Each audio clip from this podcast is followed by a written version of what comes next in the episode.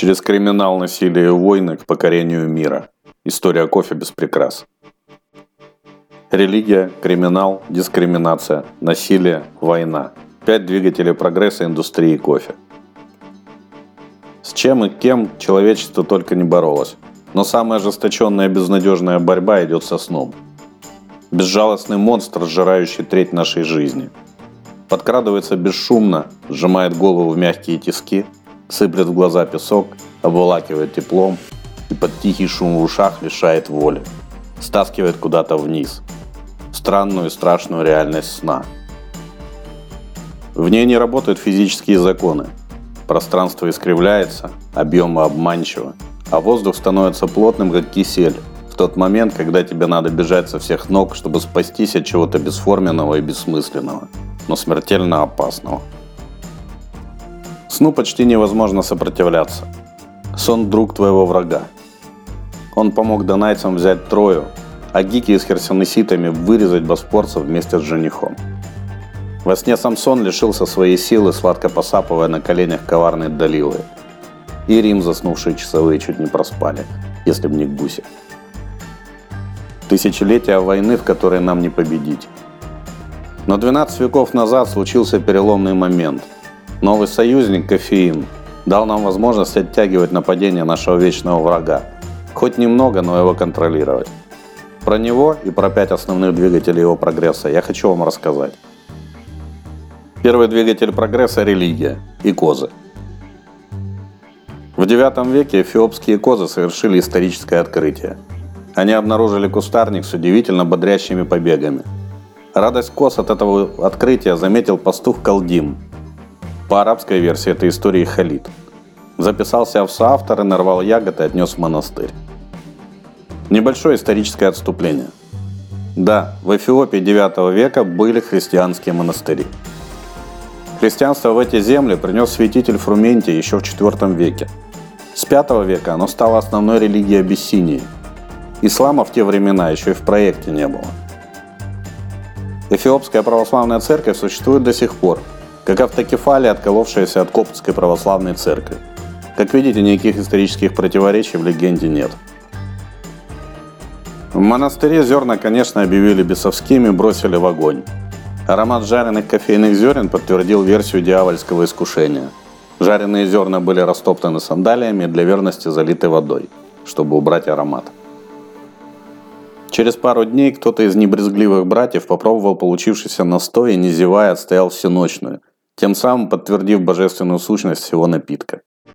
Не исключено, что монастырское братья хранило рецепт этого напитка в секрете, потому что миряне варили напиток из кожуры и мякоти, по вкусу напоминающий фруктовый чай. Называется этот напиток кишер, или по-испански кашара. Сейчас его производят преимущественно в странах Южной Америки. Небольшое религиозное отступление. Православная церковь пить кофе во время поста не запрещает, но и не одобряет. Считается, что напиток приносит удовольствие, а значит в периоды усмирения духа и плоти его желательно не употреблять. Века с 14 кофейные деревья попадают на Аравийский полуостров. Начинается культивация сорта арабика. Этот этап можно считать стартовым в формировании кофейного пояса Земли. Второй двигатель прогресса – воровство.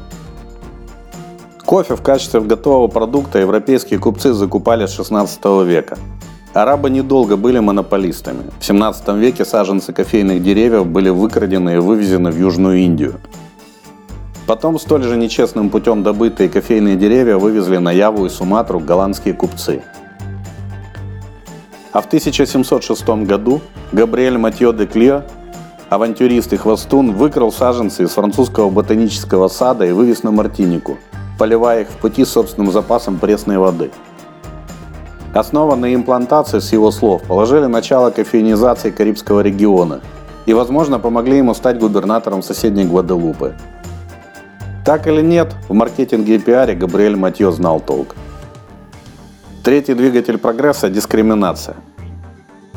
Кофейни, как часть европейской культуры, с круассанами и тортом Захер, возникли благодаря храброму и предприимчивому армянину Аванесу Аствацатуру – в 1683 году он помог отстоять Вену во время войны с Османской империей и получил от императора Леопольда I 20-летнюю монополию на торговлю кофе.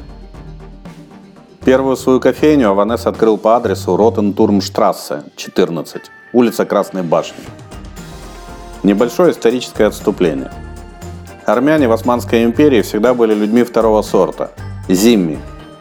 Стереотипы в отношении армян в Османской империи были в точности срисованы нацистскими идеологами в Германии для антисемитской пропаганды.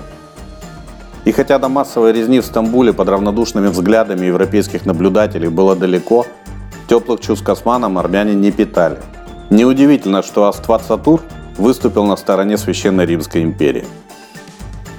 Вот так дискриминация армян в Османской империи послужила толчком к созданию одного из самых стильных и узнаваемых символов Европы.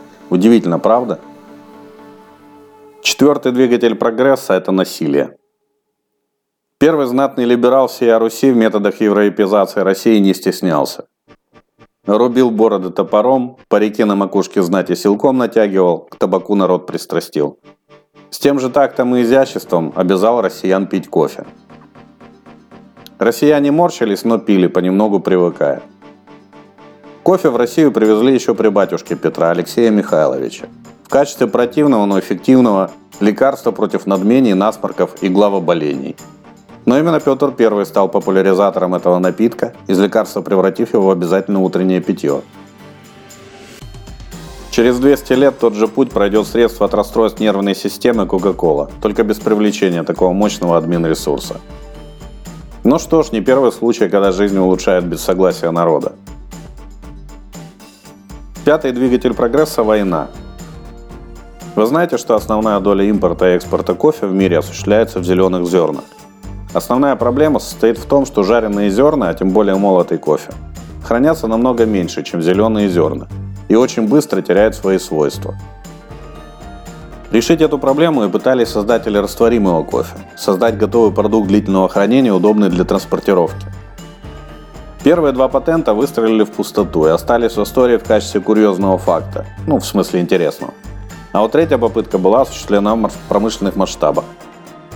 В 1910 году в Гватемале химик Джека Вашингтон создал компанию Red E Coffee, на которой запустил по-настоящему массовое производство растворимого кофе – Вложился в маркетинг, но особо высоко поднялся, получив контракт на поставку растворимого кофе для нужд американской армии.